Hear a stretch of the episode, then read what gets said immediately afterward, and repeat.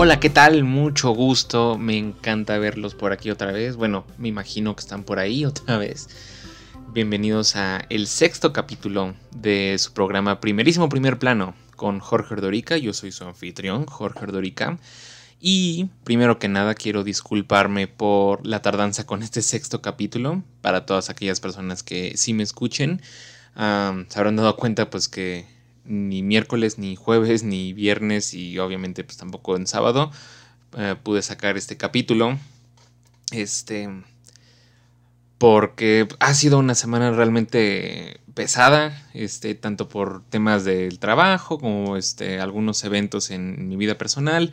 Este, pues, no me he dado tiempo de, de hacer el, el, capítulo, pero bueno, ya el día de hoy tuve un poco de tiempo libre.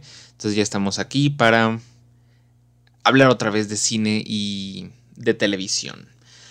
Ah, obviamente, como sabrán prácticamente todos los que estén escuchando esta, eh, este capítulo de, de mi programa, sabrán que el miércoles estrenó por fin, ya después de muchos meses, muchos años de anticipación, la secuela de Doctor Strange, Doctor Strange en el multiverso de la locura.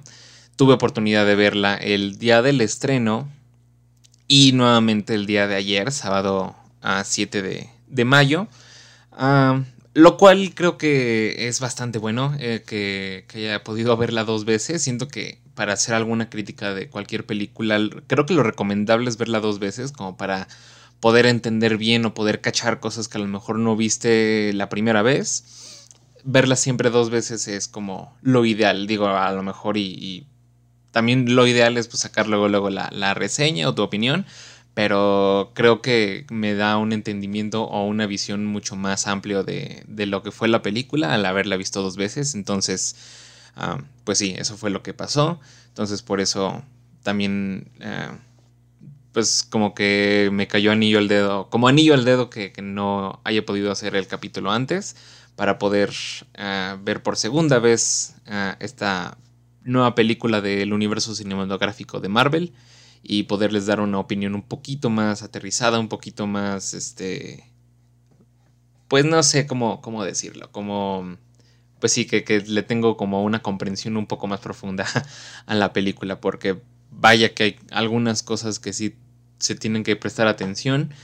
Entonces, este, ah, en el capítulo de hoy también va, hubo bastantes noticias esta semana, la, la verdad es que la semana pasada pensaba que había sido la, semana con más noticias debido al CinemaCon y que se anunciaron y se estrenaron varios avances de películas que están por, estrenarse, pero esta semana también eh, estuvo bastante cargada de, noticias, entonces ah, ahorita que, después de darles mi opinión de Doctor Strange, también les voy a platicar todas las, las noticias y trailers que salieron porque sí fueron bastantes creo que nuevamente no me dará tiempo de, de darles mis últimas siete películas de como predicción al Oscar del próximo año.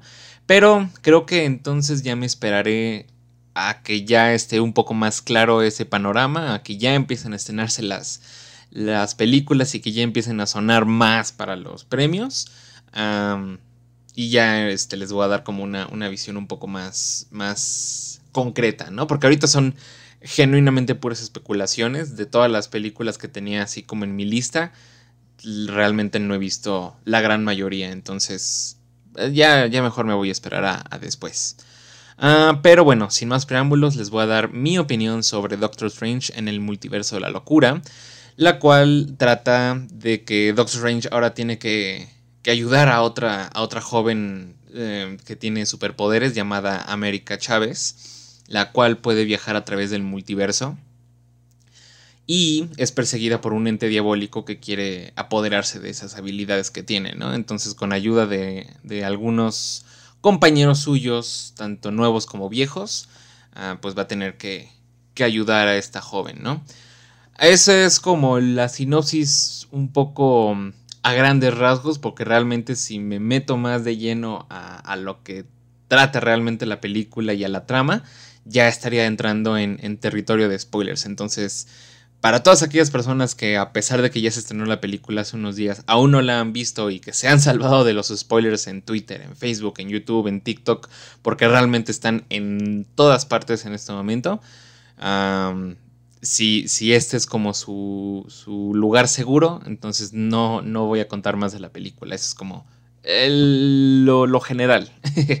Pero bueno, sí, efectivamente, ya eh, en esta película bueno, en, No Way Home, Spider-Man No Way Home, ya habían tocado un poco el tema del, multiverso, igualmente en WandaVision, igualmente en Loki, como que habían hablado un poco de, lo que podría tratar eso, pero ya en esta película finalmente se desata y, tal como dice el título, ah, es un multiverso de locura, ¿no? Voy a empezar con, la parte positiva de la película. Realmente sí es una, película que a mí en lo personal me gustó y me gustó bastante. Creo que es de las primeras películas en donde realmente se nota el, toque del director, que en este caso fue Sam Raimi, al cual conocerán por haber dirigido las tres películas originales de Spider-Man con Tobey Maguire pero también lo conocerán por hacer películas de terror tipo The Evil Dead, Army of Darkness o este, Arrástrame al infierno. Todas esas películas son más del estilo de, Sam Raimi y ese mismo toque que le da a sus películas de terror lo pudo demostrar aquí por completo. Ah, digo, fuera de películas como, no lo sé, Thor Ragnarok o Los Guardianes de la Galaxia, en donde también se nota que le dieron un poco más de libertad creativa a sus directores. Aquí también se nota y muchísimo. Sobre todo por el estilo de, de la cinematografía o, los toques y tintes de, terror que tiene la película. Son este. Es algo que, Kevin Feige, el productor de, todo el, el universo cinematográfico de Marvel prometió desde que se anunció esta secuela. Dijo que Doctor Strange eh, en, el multiverso de la locura, perdón, sería la primera película de terror del universo cinematográfico de Marvel y definitivamente lo cumplieron. Digo, no, no te asusta, no, no es algo que, que no te deje dormir después de que la hayas visto, pero definitivamente es algo que si un niño de, 10 años va a ver con sus papás, sí se va a asustar un poco. Uh, sí tiene algunas partes en donde... Que pues, está, básicamente estás viendo una escena del aro o estás viendo también escenas tal cual sacadas de, Evil Dead. Este, hay, mucho body horror que, se le llama, que es en donde ah, lo, que te incomoda o lo que te espanta que estás viendo en pantalla es por porque le está pasando así en el cuerpo de alguien. Y hay escenas bastante, bastante violentas que la verdad es que no me, me esperaba de una película de Marvel. digo, no, no es nada así como, como para que la película sea clasificación R o clasificación C eh, aquí en, en México. Pero definitivamente sí, sí pisaron así como el límite de que, hoy si tan solo me hubieran dejado tantito más de libertad, sí hubiera sido como un baño de sangre por completo, ¿no? O sea, realmente muchas personas mueren en esta película y de una manera bastante violenta y bastante grotesca, ¿no? Pero sí, eso, eso es realmente algo que, me encantó de la película, el hecho de que sí se nota que ya le están dando cada vez más libertad creativa a sus directores y que ya no es tanto el molde de las películas de Marvel a lo que nos habían acostumbrado con al principio en sus primeras fases, lo cual, vaya, no tiene nada de malo, no, no es algo que, a mí me moleste en lo personal, pero pues siendo honestos, para muchas de las películas de, de Marvel sí se siente ya como pues la misma fórmula, ¿no?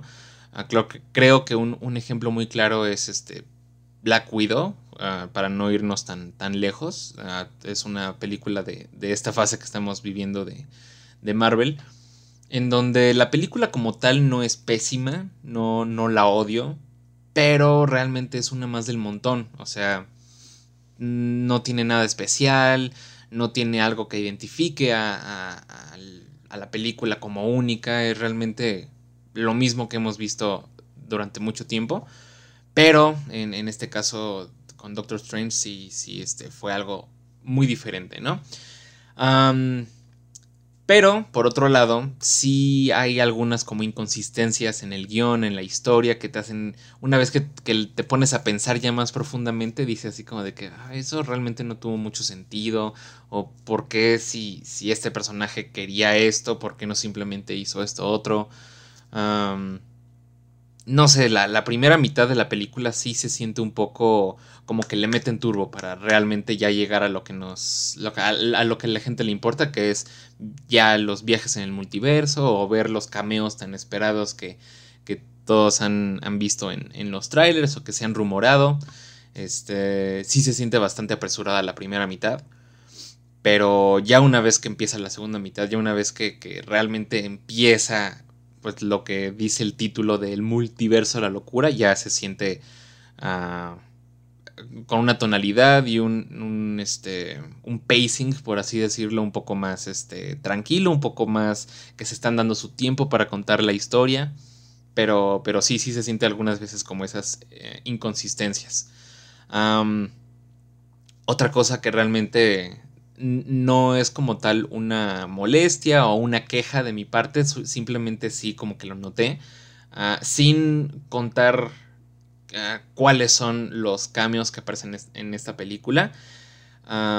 sí se sienten realmente como, ahora sí se sienten como muy fanservice. O sea, en Spider-Man No Way Home, ah, las, eh, las apariciones de Tobey Maguire y Andrew Garfield, no, no, anuncié spoiler para esta película de, de Spider-Man porque genuinamente, vaya, se estrenó en diciembre del año pasado. Ya si a estas alturas no la has visto es porque pues, no se te antoja verla o porque no te importa mucho. Entonces, por eso no avisé, ¿no? Este, pero las apariciones de ellos, bueno, de tanto los villanos, este, el Doc Ock, ah, el Duende Verde, Electro, todos los villanos de, de películas anteriores y también Tobey Maguire y Andrew Garfield sí se sienten como fanservice, pero al mismo tiempo sí son parte de la historia. O sea, sin su aparición, la, verdad la historia pues sí se cae a pedazos, ¿no? Este... Y no, no lo digo como algo malo, sino como algo de que sí importa mucho la aparición de esos personajes en Spider-Man No Way Home para contar la historia que querían contar. En este caso, las apariciones de los cambios que a la gente le emocionó y que es de lo que más estaban esperando, realmente no importan mucho en la historia. Si sacas esas apariciones de la película, no cambiaría muchísimo lo que estamos viendo. O sea, literalmente es como de que, hey, aquí estamos y de repente ya no están. Entonces, este, fuera de que es, es como un vistazo muy emocionante a, a lo que nos espera en el futuro, eh, de cierta parte de, del universo de Marvel. Mm, dentro de esta historia en específico no fue algo que, que importara mucho. Pero realmente fuera de eso, sí, sí lo veo como. Sí lo veo como una de las mejores películas de, de, Marvel. vaya, creo que personalmente la tengo en, en mi top 10 de, de, las películas. Creo que la tengo en el lugar número 8 de, todas las que han salido. Eh, eso incluyendo las, las, series como WandaVision, Loki, Falcon and the Winter Soldier y todo eso, ¿no? Ah, sé que va a ser, es, bueno, no va a ser, ya ha sido una película muy divisiva. Ah, no, no tiene de las mejores calificaciones en, en las plataformas así de reseñas. No, no, quiero especificar Rotten Tomatoes porque sé que muchas personas ya no confían para nada en Rotten Tomatoes, pero siento que es porque no entienden muy bien la manera en que se califican las películas ahí, pero bueno, eso es tema para otro día. Em, pero sí, en diferentes plataformas se ha notado así como la división de, de, las opiniones en las personas. Hay personas que ah, opinan que realmente las inconsistencias y los hoyos en el guion no son, no son perdonables y sí son como algo que rompen mucho con la película. Y hay personas como yo que realmente o sea, sí notan esos errores, sí notan esos, este, esas inconsistencias, pero realmente la experiencia importó un poco más que, que tener un ojo tan crítico en la película. Entonces, yo personalmente sí la recomiendo, sí siento que es una gran adición a, este universo que está creciendo. Y, bueno, obviamente como en todas las películas de, Marvel, tiene ah, un par de escenas post créditos. Bueno, una que está a la mitad de los créditos y una que está al final. Y em, Bueno, no, no, no les voy a decir uh, si se tienen que quedar en las dos. Ustedes quédense. La verdad es que sí me gustó más una de, las dos escenas más que la otra. Y a pesar de eso, de todas formas me quedé así como de... Ah, ok. ¿Y, esa persona quién es? uh, no, no les voy a spoilear mucho. Simplemente uh, esperen la aparición de otro personaje que de seguro es muy importante en, el universo de Marvel, de los cómics. Pero en el momento en que salió fue como de... ¿Y esa persona quién es? digo, tal vez alguien como muchísimo más experto que yo sea como de, ah, pero esa persona claramente es tal y tal y tal y, su rol es súper importante en, en, la historia porque va, eso significa que va, están anunciando que bla, bla, bla, pero yo la verdad la primera vez e incluso la segunda vez que la vi, sí me quedé así como de, sigo sin saber quién es. y no sé, no sé qué tan bueno sea eso, porque al principio pues las, las escenas postcréditos eran como más entendibles en general, ¿no? O sea, la primera escena postcréditos que tuvimos en, en Iron Man, en la primerita de Iron Man, era Nick Fury hablando de los Vengadores. Yo creo que, aunque no fueras muy fan de los cómics, sabías qué onda con los Vengadores, ¿no? Sabías quiénes formaban los Vengadores, sabías que si eventualmente se iba a tener una película de Hulk y una película de Thor, pues sabías que a lo mejor y al final se iban a, terminar uniendo, ¿no? Pero ahorita ya como hemos conocido a tantos personajes y ya hemos estado tan profundo en, eh, la mitología de Marvel, que ahora las apariciones de los personajes es como de, Ah, ok, o sea, realmente es como para gente muy, muy experta y que sabe muchísimo de los cómics y que han sido fans durante años, desde casi casi de que se crearon los cómics, los han estado siguiendo así de súper cerca y saben exactamente quién es cada personaje. Entonces, por ejemplo, ah, digo, ahí lo explicaron así textualmente quién era el personaje de Harry Styles al final de Eternals Nuevamente, no anuncio spoilers de Eternals porque ya tiene meses de que se estrenó esa película. Entonces, si no la has visto a estas alturas es porque no la quieres ver. pero sí, en, una de las escenas post-créditos de, de Eternals, pues aparece Harry Styles como un personaje. Y realmente si no explican en esa escena quién es, también hubiera quedado así como de, ah, ok, es Harry Styles. Pero quién es en el universo de Marvel, ¿no? Pero ahí te explican así textualmente de, ah, sí, es ah, otro Eternal y es hermano de Thanos y quién sabe qué y bla, bla, bla, ¿no? Entonces es como de, ah, ok, ok. En esta escena de Doctor Strange, literalmente nada más aparece la persona y ahí acaba la, la escena. Entonces sí te quedas así como de, ¿y quién se supone que era? Pero, pero bueno, ya una vez que lo vean y, lo pueden buscar así como en, en, YouTube o en Google, la explicación así de esas escenas, ya pueden tener un entendimiento un poquito más, más este, entendible, ¿no? De, de, de quién es esta persona.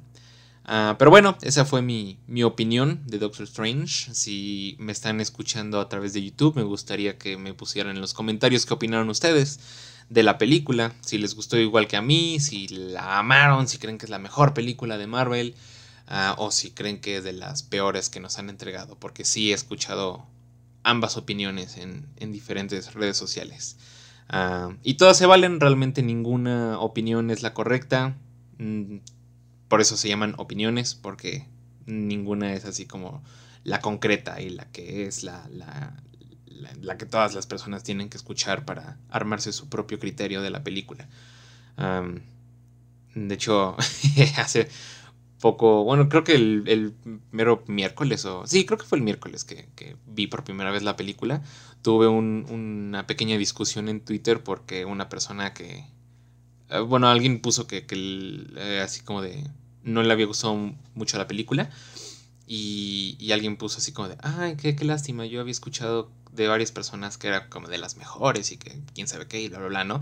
Y alguien le contestó así como de, ah, sí, son puras opiniones pagadas, ¿no? Por Marvel. Y yo así como de, o tal vez solo son opiniones, ¿no? Porque a fuerzas les tienen que, o a fuerzas todas las personas lo tienen que odiar y es como de, eh, o sea, como que sí empezó a discutir el hecho de que Ah, es que claramente la, franquicia ya se está hundiendo y cada vez está entregando productos de peor calidad y, la gente lo sigue así amando y no es a fuerzas este, amar las películas. Entonces se nota a, kilómetros de distancia cuando son pagadas y es como de, pues no, simplemente son opiniones. O sea, a una persona le puede encantar la película de los emojis y a mí me molesta mucho esa película, yo la odio, ¿no? Pero vaya, es su opinión, ¿no? Algo le habrá encontrado de bueno a la película y no es cuestión de, decir, ah, tú estás mal porque te gusta la película. No, simplemente es, bueno, está bien, yo no sé qué le encontraste a la película, pero a mí no me gusta, ¿no? E igual con esto, ¿no? Yo no sé qué le encontraste de malo a la película de Doctor Strange para que digas que es de las peores. A mí sí me gustó, pero respeto tu opinión y ya eso es todo, ¿no? Pero no entiendo por qué la gente a fuerzas tiene que, decir que es como de, ah, sí, es que son opiniones pagadas o este, cualquier cosa que saque Marvel la gente lo, lo va a amar incluso si es malo y bla, bla, bla, ¿no? Y es como de, pues tranquilos, ¿no? O sea, si a ti no te gustan las películas, pues simplemente no las veas, ¿no? O, si tienes tu opinión de que es mala, simplemente di, a mí no me gustó y ya, ¿no?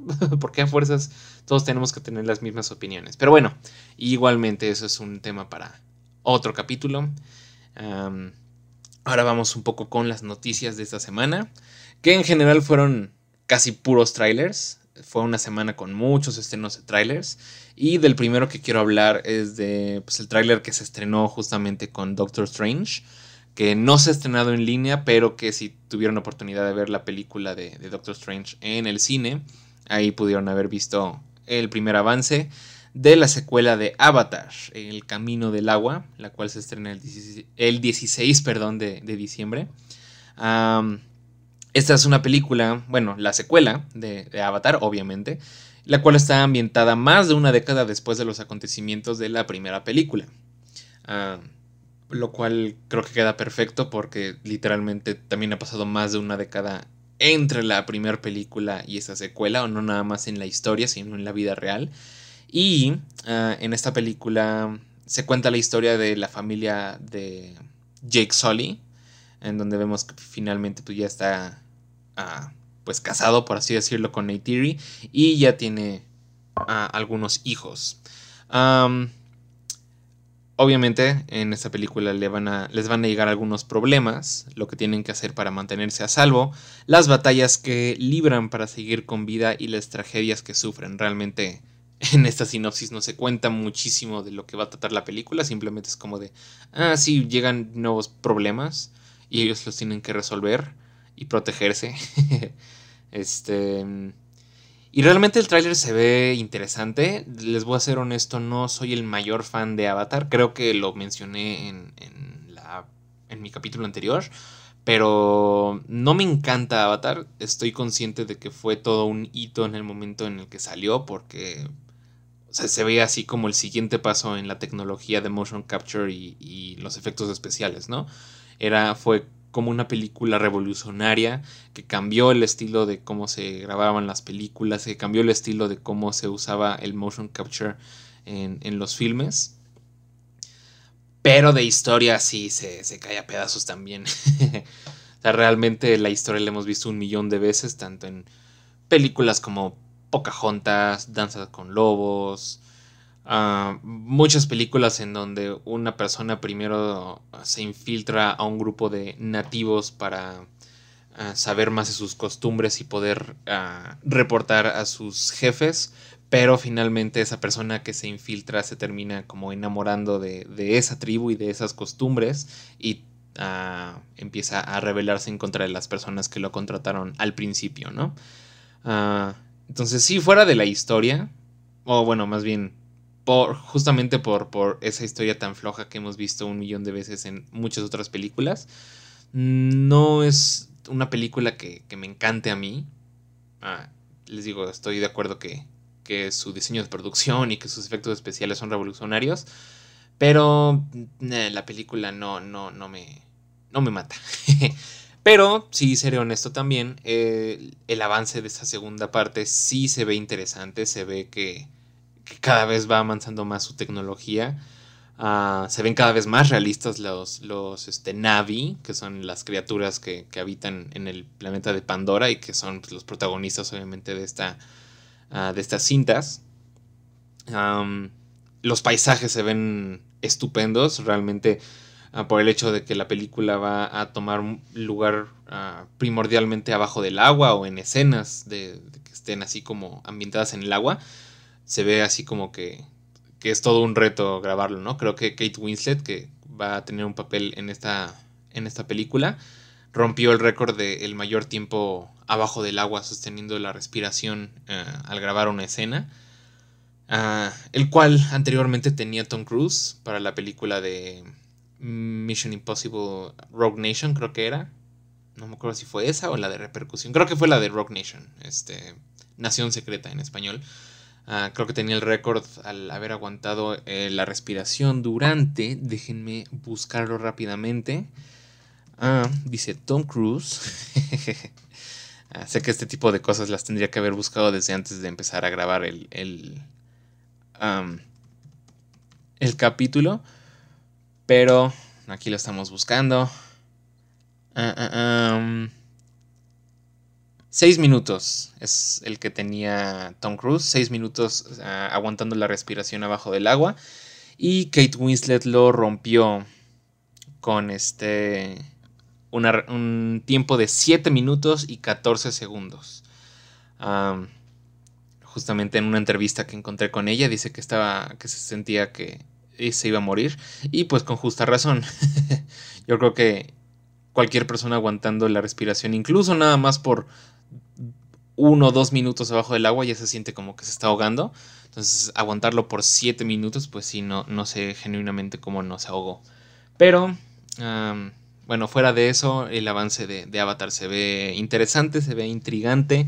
Se ve que es una película que definitivamente se tiene que ver en una pantalla IMAX ah, y con lentes 3D. Y bueno, la verdad es que mm, también me emociona un poco porque James Cameron es muy bueno con las secuelas, ¿no?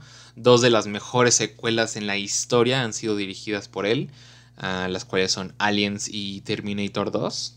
Entonces, este... Mm, sí, fuera de que no me gusta mucho Avatar, creo que sí le daré la oportunidad a Avatar 2. Espero de verdad que me sorprenda. Voy con expectativas no tan altas, porque de nuevo, basándonos en lo que vi en Avatar, no estoy esperando mucho en la historia de esta segunda parte, pero al mismo tiempo pues, soy optimista y le daré el beneficio de la duda. otro trailer que se estrenó, que se había estrenado anteriormente en, el CinemaCon y que ya finalmente lo estrenaron en, en línea, fue el primer tráiler de Don't Worry Darling, la próxima película dirigida por Olivia Wilde, en donde estarán protagonizando Florence Pugh y Harry Styles. Y la película se trata de Alice y Jack Chambers, los cuales están interpretados por Florence Pugh y Harry Styles respectivamente. Y ellos dos son una pareja joven y feliz que vive en una ciudad empresarial aparentemente perfecta durante la década de 1950 creada y pagada por la misteriosa empresa para la que trabaja Jack.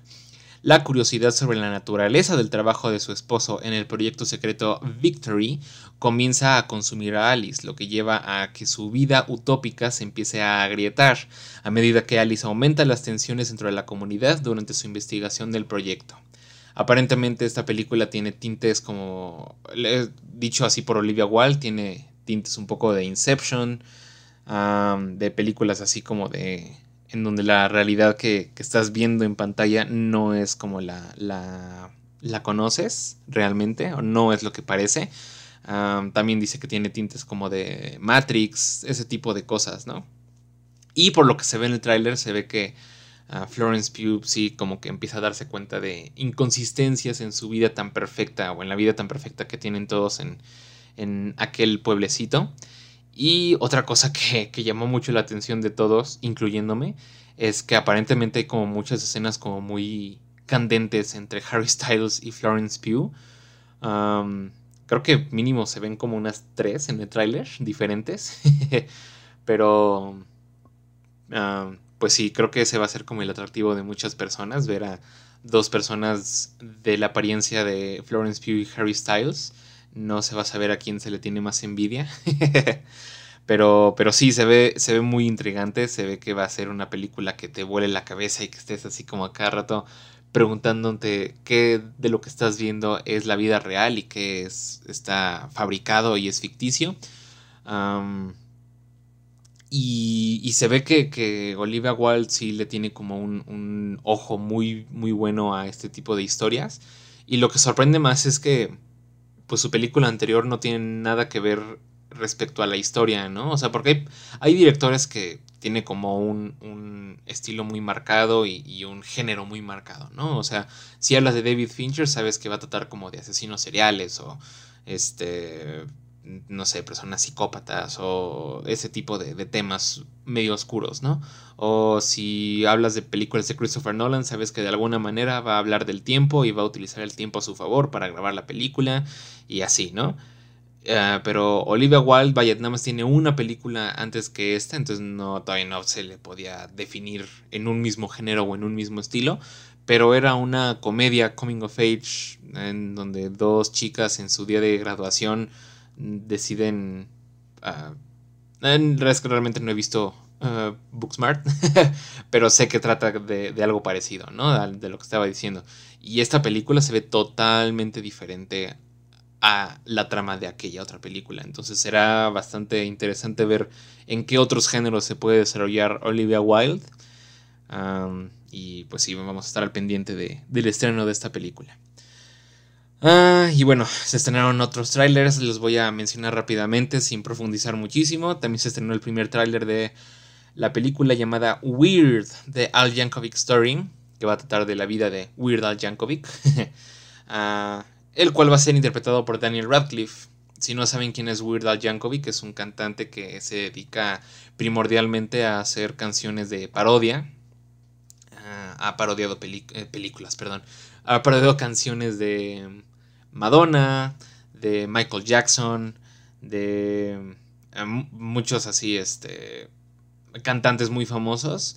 Y, son muy divertidas sus canciones. Y también ha escrito canciones ah, personales, sobre todo del género de polka. Entonces este, hay una parte muy divertida en, el trailer en donde se ve que Daniel Radcliffe, caracterizado como, como Weird Al, dice, ah, alguien que me dé un acordeón y se ve que cinco diferentes pares de manos le ofrecen cinco diferentes acordeones.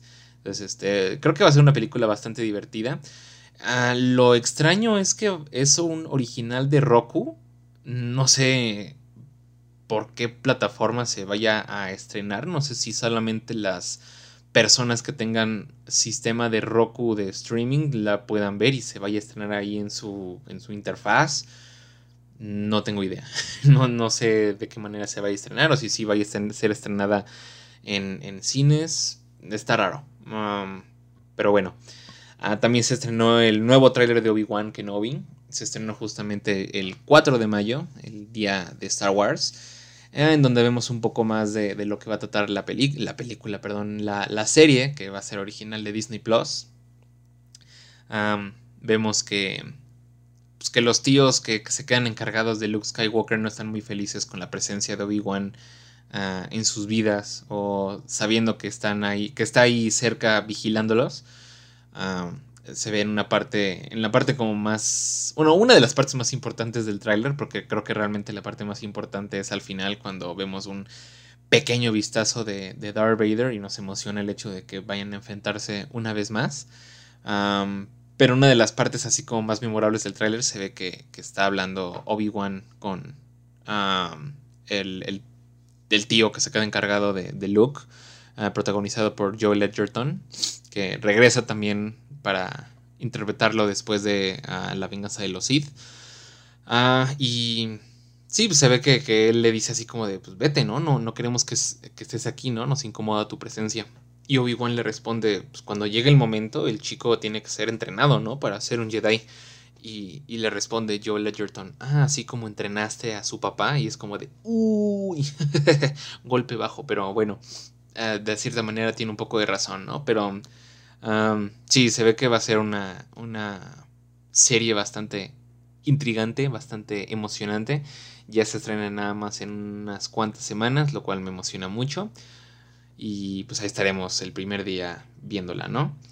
También se estrenó el nuevo tráiler de House of the Dragon, lo cual también emociona mucho. Emociona porque ninguno de los escritores de Game of Thrones está involucrado en, esta, ah, serie precuela que va a contar, va a profundizar un poco en la historia de los ancestros de los Targaryen. Ah, también vamos a, a ver algunos personajes de, los, de la familia Stark, de la familia de los Lannister y así, pero obviamente mucho, mucho más antiguos, muchísimo antes de, lo que vimos en Game of Thrones, entonces no, no podemos esperar así como, ay, ahí está Ned Stark de, de, pequeño, o ahí está Daenerys también de niña, no, o sea, literalmente van a ser cientos de años antes de los eventos de Game of Thrones, entonces simplemente vamos a ver así como otros integrantes de las familias que, y, y cómo pues igual, ¿no? Traiciones, como ascendieron al trono, como murieron algunos, ah, lo que ya estamos acostumbrados a ver en, Game of Thrones. Entonces esperemos que con esta serie se reivindiquen un poquito de la temporada final que nos dieron con, con Game of Thrones, ¿verdad? Porque realmente sí fue algo muy decepcionante. También se estrenó finalmente el primer tráiler de la quinta temporada de Cobra Kai y se anunció que se va a adelantar un poco su estreno porque ya nos habían Ah, ya nos tenían un poco acostumbrados con las últimas dos temporadas a que se estrenara eh, en, a principios de año, el primero de enero de, de cada año. Ah, pero ahora se va a estrenar en septiembre esta nueva temporada.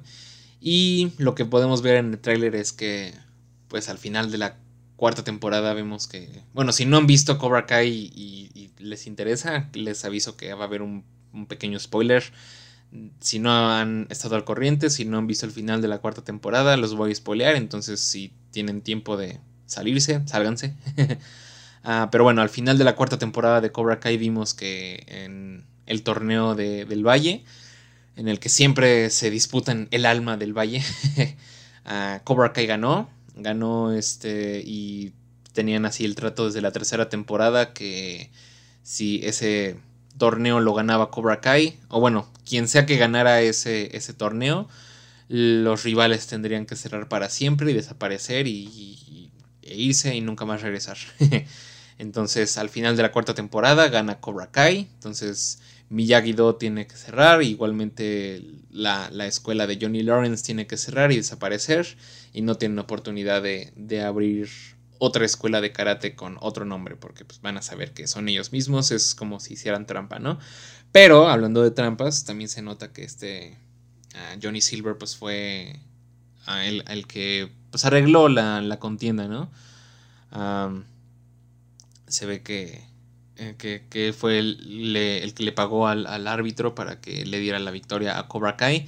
Entonces supongo que eso eventualmente se va a dar a conocer en esta quinta temporada, pero por el momento lo que vemos en Ah, el avance. Se ve que Cobra Kai ya está abriendo varias sucursales a través de todo el país. Y pues no hay manera aparente de que los detengan, ¿no? Pero parece ser que este ah, Daniel San va a pedir la ayuda de Chosen, ah, al cual también vimos en la tercera temporada. Y este, pues entre ellos tres van a, bueno, entre ellos tres me refiero a Daniel, a Chosen y a Johnny, van a tratar de detener pues eh, a Cobra Kai. Y también será interesante ver cómo sigue la, la, historia de Chris, porque también al final de la cuarta temporada vimos que, que es eh, Terry Silver, perdón, estaba confundiendo su nombre, le llamé Johnny Silver, pero es Terry, Terry Silver, lo engañó para, para que pues, fuera acusado de de haber golpeado a, este Man Ray, o ¿cómo se llama? Eh, bueno, el, gordito. Perdón si, si nada más estoy así como confundiéndolos, pero bueno, si han visto la serie saben de qué gordito estoy hablando. Ah, al cual este Terry golpeó brutalmente casi al final de la, de la, cuarta temporada y le dijo que si se quiere unir otra vez a Cobra Kai tiene que decir que el que lo golpeó no fue él, sino este Chris. Entonces eso es lo que pasa y termina pues, encerrado, ¿no? Lo terminan acusando a él y, Terry Silver pues se queda, se apropia de, todo lo que tiene que ver con Cobra Kai. Entonces supongo que Chris también va a unirse um, a, todos ellos para poder ya finalmente derrotar a, Terry Silver. Um, pero sí, eh, ya tendremos su estreno en el mes de septiembre, lo cual es emocionante. Ya no falta tantísimo para que veamos la, nueva temporada de Cobra Kai y pues estaremos al pendiente. Y bueno, ya con unos últimos, este, unas últimas noticias. Ah, se anunció que Justin Lin, el cual había dirigido las últimas películas de Rápidos y Furiosos, se, se retiró de la dirección de, de, la décima entrega de Fast X, como les había mencionado la semana pasada que se va a llamar esta nueva película. Y pocos días después de, que se anunció su, su, renuncia a la dirección, también se, se eh, dio a, revelar que, realmente fue por problemas con Vin Diesel, que aparentemente Vin Diesel llega todo el tiempo muy tarde a, grabar, que no se aprende sus líneas, que es este, bastante grosero y altanero, lo cual no me sorprende muchísimo. Siento que Vin Diesel justamente también fue la razón por la cual Dwayne Johnson ya no quisiera salir en, las películas, en las últimas entregas de Rápidos y Furiosos, más que en el spin-off y en el spin-off salió porque pues ya no salía Vin Diesel, entonces supongo que fue como de, pues sí, sí quiero seguir saliendo, pero ya sin Vin Diesel, ¿no? Este, entonces al parecer sí es como un, actor bastante problemático y por eso Justin Lin decidió ya renunciar a esta última entrega. Pero poco tiempo después fue reemplazado por el director Louis Leterrier, que dirigió anteriormente la del Increíble Hulk ah, y otras películas. Pero este. Sí, ya afortunadamente ya pudieron como reemplazar a, Justin Lin. Y pues vamos a ver qué tal hace. qué tal hace su trabajo a Louis Leterrier, ¿no? A ver si si, aguanta a Vin Diesel. igualmente se dio a conocer que Viola Davis está en pláticas para protagonizar su propia serie spin-off de Amanda Waller después del éxito que tuvo Peacemaker. Lo cual eh, siento que es un arma de dos filos a esta noticia, porque Viola Davis definitivamente es una gran actriz que sin duda alguna puede protagonizar su propia serie. Y hemos visto que ah, series que salen así como spin-offs por parte de, de películas del universo de DC han sido bastante buenas. Bueno, por lo menos la de Peacemaker fue un éxito rotundo y tanto en, audiencia como en críticas, la gente la amó por completo, ¿no? Ah, y se le puede dar el beneficio de la duda a, esta aparente serie que va a salir, spin-off de Amanda Waller, porque, bueno, por lo menos yo, no sé otras personas, pero yo cuando se, se anunció que iba a salir la serie de Peacemaker, incluso antes de que se estrenara The Suicide Squad, como que yo decía, ay, no sé, suena muy chafa, ¿no? O sea, ¿cómo le van a dar su propia serie a Peacemaker y, bueno, John Cena? ¿Cómo va a ser que va a protagonizar su propia serie? Como que no, no se me hacía una buena idea, ¿no? Decía, bueno, está bien, la voy a ver nada más por no dejar. Y vaya sorpresa que resultó este, esta serie. Creo que el toque fue el hecho de que James Gunn fuera estuviera detrás de cámaras en todos los capítulos y en toda la serie se notara así como el, toque de James Gunn. Creo que eso fue lo que, lo que ayudó a la serie a tener el éxito. Entonces no sé, la verdad es que no, no tengo idea si James Gunn también vaya a estar involucrado en, esta serie de Amanda Waller, lo cual sería lo, ah, lo ideal para que funcione. Y si no va a estar involucrado, entonces eh, no, no sé qué, qué tanto éxito le auguro a, esa, a esa serie. Pero bueno, también le vamos a dar el beneficio de la duda, justamente por el hecho de que Peacemaker tampoco se me hacía la mejor idea del mundo, pero cuando la terminaron sacando fue todo un éxito y me encantó. Entonces, a lo mejor y una serie de Amanda Waller también termina siendo ah, interesante, sobre todo por el final de temporada de Peace Walker. Uh, Peacemaker, perdón. Estaba confundiendo los nombres. Ah, de Peacemaker. Este. De nuevo, si no han visto Peacemaker, ya sé, estoy spoilando muchas películas y series en, este capítulo, pero me siento en la libertad de hacerlo porque ya tienen meses de que salieron, entonces, de nuevo, si no las han visto hasta la fecha es porque no tienen ganas de verla, entonces me siento un poco más tranquilo de spoilearlas, ¿no? Pero al final de, Peacemaker, ah, revelan el plan y, todo lo que ha hecho Amanda Waller en, público, ¿no? O sea, dan una rueda de prensa la cual transmiten por televisión y dicen, ah, sí, Amanda Waller es una ojete y, y eso ha sido su plan desde hace mucho y, ha este, reclutado criminales para mandarlos a misiones suicidas y que si los matan, pues no verse como la necesidad de hacer mucho papeleo y que a nadie le importe, ¿no? Entonces el, papel de Amanda Waller dentro de ese universo ya es revelado, ya es conocido por el mundo entero. Entonces a lo mejor y sería interesante ver una serie en donde se basen en su historia después de eso. En cómo se va a zafar de eso, cómo puede seguir con sus planes a pesar de que ya todo el mundo los conoce, ¿no? Vamos a ver más detalles de, la serie conforme vaya pasando el tiempo pero por el momento nada más se, anunció y está en pláticas, o sea, ni siquiera está confirmado que sí lo vayan a hacer. Bueno, otra cosa que ocurrió este, este miércoles fue el final de temporada de Moon Knight. Esta sí no la voy a spoilear, así que tranquilos porque sé que literalmente nada más tiene unos 5 días que se estrenó la...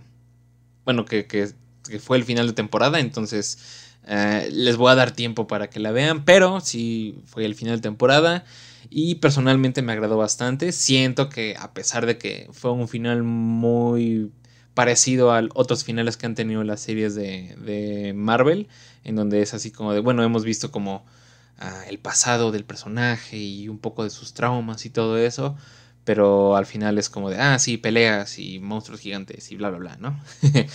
este pero en general la, serie me gustó bastante, creo que fue una muy buena adición a este universo. Oscar Isaac se llevó por completo la serie, definitivamente es uno de los mejores papeles que ha realizado en toda su carrera, sobre todo en el penúltimo capítulo, que si lo han visto saben de qué estoy hablando, pero sobre todo ese capítulo sí definitivamente espero, espero, espero que no por el hecho de ser una serie de Marvel le hagan el feo y que sí lo nominen a un Emmy, porque definitivamente se lo merece pero sí, en general le doy creo que un 9 a esta serie, me, agradó bastante. Espero de verdad que hagan una segunda temporada o que no vaya a tardar mucho el personaje de Moon Knight en salir en, alguna de las películas. Y este, sí, esa fue mi, opinión muy rápida de, de, la serie de Moon Knight. otra noticia un poco no, no, no tan placentera como lo que he estado diciendo hasta ahorita es que Dave Chappelle en, uno de sus últimos shows fue atacado en el escenario. Afortunadamente no, no le ocurrió nada a él, pero sí se ve en el video que rápidamente está eh, hablando él con el micrófono, está dando su show y de repente se sube alguien al, al escenario y lo trata de taclear y al parecer tenía un cuchillo, o sea, Afortunadamente no, tuvo suerte el atacante y no, no pudo realmente lesionar o lastimar a Dave Chappelle, pero su intención sí era por lo menos pues darle un, este, pues cortarlo, ¿no? O, apuñalarlo, no sé. Entonces, este, no sé realmente, digo, eso son puras especulaciones mías, puros rumores que, que escuché, pero no sé si, si esto fue causado por lo que ha sucedido, por lo que sucedió en los Oscars con, con Will Smith. No sé si, si se reveló que, que, las personas ya están como, pues se sienten con la confianza o con la valentía de, que si un comediante no está diciendo algo de su grado en el escenario, simplemente pueden subirse al escenario y atacarlo, ¿no? O, golpearlo o tratar de apuñalarlo como pasó en esta, en esta ocasión. Les digo, en esta ocasión afortunadamente no pudo hacerle nada. Llegó la, el equipo de seguridad a, sacarlo rápidamente. Uh, se ve un video en el que ya lo están sacando en una cama de ambulancia y tiene el brazo completamente roto, o sea, lo tiene en un ángulo que no debería doblarse un brazo, lo cual creo que es bueno, creo que sí se merece que lo hayan dejado así. Este, Digo, no sé si sufría de sus facultades mentales o si no está muy bien de su cabeza, pero creo que es una buena manera de enseñarle a la gente que no está mala de su cabeza, pero que aún así tiene la, mentalidad de que, ah, si, si no me gusta lo que está diciendo un comediante en escenario, lo puedo ir a golpear o lo puedo ir a atacar, ¿no? Que vean que eso es lo que les puede pasar, que no todas las ocasiones va a pasar como pasó con Will Smith, en el que se fue ah, ese día pues sin ninguna consecuencia más que después que lo hayan prohibido de que ya no puede ir a los, a los Oscars y que haya renunciado a la academia y todo eso. Pero, pero que no crea la gente que simplemente puede así, ah, sí, yo puedo atacar a la gente que no esté, que no esté, que no tenga una opinión parecida a la mía o que no este, acá haga chistes que a mí me parezcan ofensivos, simplemente puedo ir y, atacarlos y, y, matarlos o algo así. Esperemos que no, esperemos que no, no empiece una oleada de gente que, que crea eso. Pero bueno, afortunadamente en esta ocasión no pasó a mayores. Dave Chappelle, sí, o sea, si ustedes ven el video, ni siquiera se cayó al suelo. La persona que lo tacleó nada más como que lo empujó. y bueno, lo, bueno es que personas como él lo pueden tomar con, mucho humor. Ya después de que sacaron a, a esa persona que lo atacó, ah, agarró el micrófono y dijo, oh, fue una persona trans la que me atacó. Ah, y dijo eso porque ha tenido anteriormente problemas con la comunidad trans, porque se sienten atacados u ofendidos por el tipo de, humor que tiene en sus especiales, en sus shows. Este. Digo, no estoy generalizando, no estoy diciendo que todos los, las personas de la comunidad trans sean este, los ofendidos. Hay muchas personas trans que lo apoyan, pero se ha sabido que muchos otros lo, lo han este, eh, criticado por ese tipo de, chistes. y después en ese mismo momento se acerca o se sube Chris Rock al escenario, agarra el micrófono y le pregunta a Dave Chappelle, ¿acaso era Will Smith? Entonces, este, les digo, qué, qué bueno que, ese tipo de cosas lo pueden tomar con, humor. Este, y fíjense, o sea, Dave Chappelle lo atacó alguien literalmente en el escenario, lo tacleó, tenía un cuchillo y lo quiso apuñalar y se ríe y dice, ah, sí, bla, bla, no, o sea, hace chistes al respecto, ¿no? En cambio, personas como Amy Schumer que dicen, ah, me voy a tomar unos meses de descanso para eh, aliviarme del trauma que viví en los Oscars, porque realmente fue muy traumante y me voy a quedar con mis hijos. Y ah, es como de, ay, por favor, cállate la boca. ay, pero bueno, qué, qué mundo es el de Hollywood, qué locos están todos.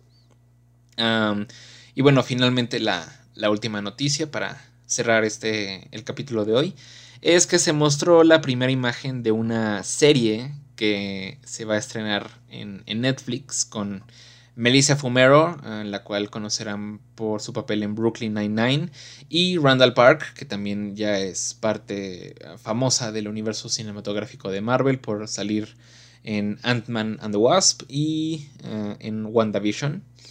Em, pero lo interesante de esta serie el hecho de que se vaya a estrenar en Netflix eh, es un.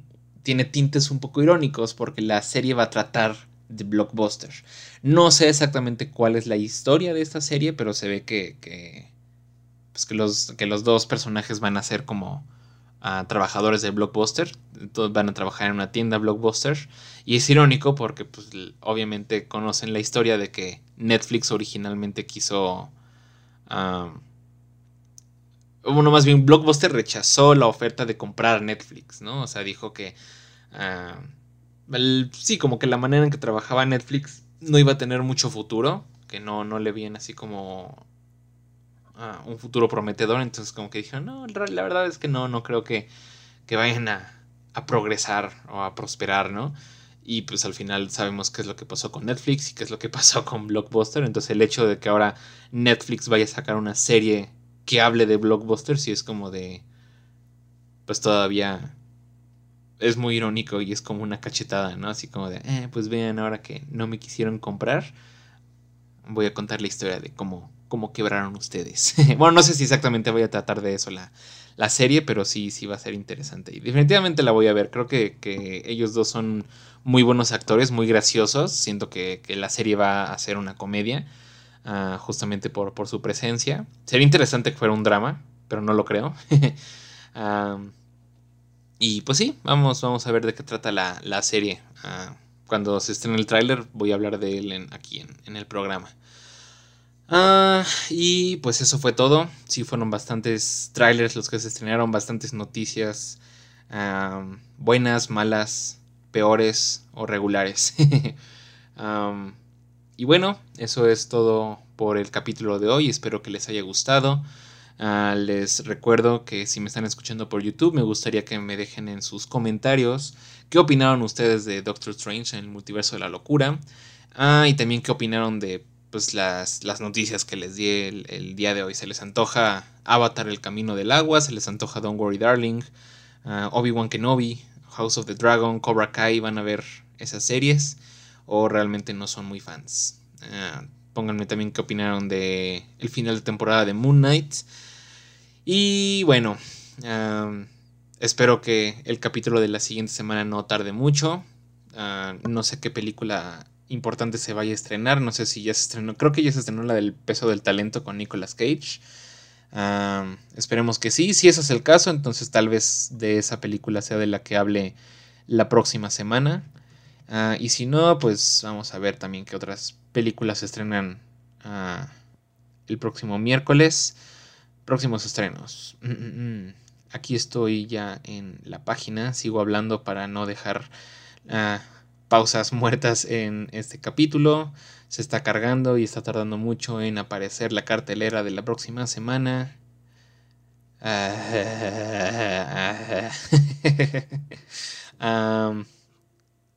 bueno, próximamente se va a estrenar también la de Top Gun Maverick. Este, ah, esa también fue una noticia que se me estaba olvidando de, de esta semana. Fue como, no fue la premier, fue como la alfombra roja de Top Gun Maverick aquí en la Ciudad de México, en Plaza Toreo. Vino todo el elenco de, Top Gun Maverick, incluidos este, Tom Cruise, Miles Taylor, John Hamm. Entonces ahí estuvieron varias personas ah, pues conociendo a estos actores. Desafortunadamente pues no me tocó conocerlos. Porque no supe que iban a venir hasta el día que llegaron, ¿no? Entonces, ah, pues sí, no me tocó conocerlos. Me hubiera gustado poder ah, conocerlos y, decirles que en este capítulo de que, ay, sí, me tocó ver a Tom Cruise y me tomé varias fotos con él, pero no fue así. bueno, la próxima semana se estrena una película llamada Llamas de Venganza o Fire, Firestarter, eh, que es, este, está basada en una película de. En una película, perdón. Bueno, sí, es, es, como un remake de una película que al mismo tiempo está basada en una. en un libro de Stephen King. Este. La cual creo que la primera versión la protagonizó René Zellweger. Creo. Ah, pero bueno, esta, esta segunda versión, el, papel del papá va a ser este Zac Efron. Y pues no sé qué, qué tan interesante vaya a estar, ¿no? Pero a ver, si tenemos oportunidad de verla, la veremos y si no, también buscaré la del peso de talento con Nicolas Cage, la cual creo que se me antoja un poco más. Sea la que sea, ya sabrán la próxima semana cuál, cuál vi. A ver si a lo mejor veo las dos, no lo creo, pero bueno. Ah, espero que les haya gustado el capítulo de hoy. Ah, también les, les anuncio, bueno, les, les platico un poco. Existe ya la posibilidad de que próximamente tenga a mi primer invitado especial en este, en este podcast. No voy a spoilear quién es, pero sí es alguien de la industria de YouTube que ha hecho videos por muchos, muchos años, que yo he admirado por muchos, muchos años y que es, es, alguien importante, ¿no? Entonces la verdad me emociona mucho. Voy a, investigar cómo podemos lograr ese, ese capítulo especial con, con ese invitado especial. Este, pero es, es, emocionante, la verdad, el hecho de que haya podido platicar con esta persona y que haya accedido a, aparecer en mi podcast en, el futuro, ah, me emociona mucho, entonces esperemos que este sea como el primer paso a tener invitados cada vez más y más importantes, ¿no? Pero el hecho de que ya vaya a salir esta persona es emocionante. Entonces, ya si, si se confirma esta, esta aparición, ya les estaré contando próximamente de quién se trata pero por el momento es un pequeño avance de lo que puede pasar, ¿no? Pero bueno, ahora sí ese es eh, el final de este capítulo, espero les haya gustado, comenten, eh, denle like si me están escuchando por YouTube, ah, compartan, suscríbanse y denle click a esa campanita para que les lleguen las notificaciones de cuando salgan mis capítulos. Nos vemos en el próximo capítulo de este programa, primerísimo primer plano con Jorge Dorica. Yo soy Jorge Dorica, pásensela bien. Nos vemos en el cine o en la televisión. Bye bye.